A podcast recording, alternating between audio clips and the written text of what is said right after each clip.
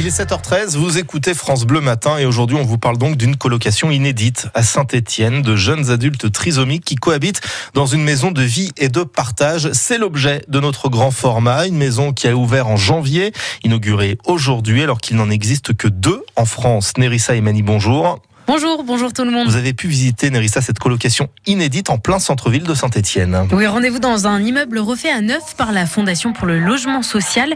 Cuisine à l'américaine, salon aux multiples canapés, télé, salle de jeu. Ici, dans ce foyer collectif, huit jeunes adultes trisomiques cohabitent grâce à l'association Parme, la directrice de la maison, Anne Berger. Ils sont chez eux, c'est leur maison. Ils font leur cuisine, ils font leur ménage. Alors ils ont conscience qu'ils ont besoin d'avoir quelqu'un pour les aider dans les actes quotidiens, mais c'est pas papa et maman. Le maître mot ici, c'est le vivre ensemble. Alors dans le foyer, les jeunes répètent une danse.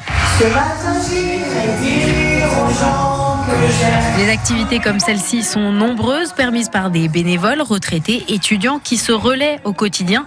Adrien est en service civique depuis peu. Je suis ravi pour l'instant. Euh, il y a une très bonne ambiance, c'est très agréable. On apporte chacun un peu de nos connaissances, de ce qu'on sait faire et tout, et euh, tout ça dans la bonne humeur.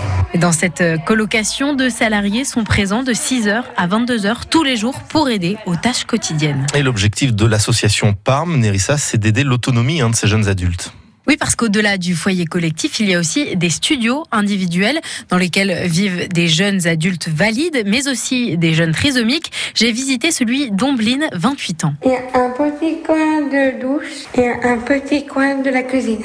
Et des fois, je sors un peu, euh, je vois mes amis, euh, je vais faire propre loisir moi toute seule et j'aime bien. Si elle a choisi de quitter son appartement en centre-ville, c'est pour ne pas être seule. Je vais très souvent à part parce que je voir les gens ça me fait faire connaissance. Recréer du lien social, avoir une vie comme tout le monde, c'est ce que souhaitent les parents de ces jeunes handicapés.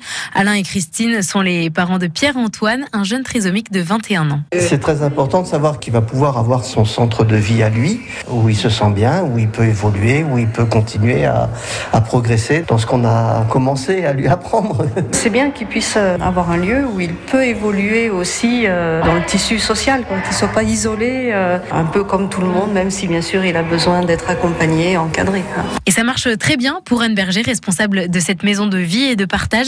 Depuis six mois, les progrès sont notables. Des jeunes qui n'osaient plus, par exemple, faire de la cuisine, là ils se remettent à faire de la cuisine, euh, être capable d'aller acheter le pain tout seul, euh, voilà des petites choses comme ça du quotidien, être capable d'aller faire ses courses, capable d'aller acheter son pain. Euh, L'objectif c'est de les ouvrir sur, euh, sur la vie extérieure. Et à Saint-Etienne, cette colocation, c'est avec des adultes handicapés, mais ailleurs, des projets sont en cours, par exemple pour reloger des de réfugiés. Et ce grand format est à réécouter sur notre site internet francebleu.fr.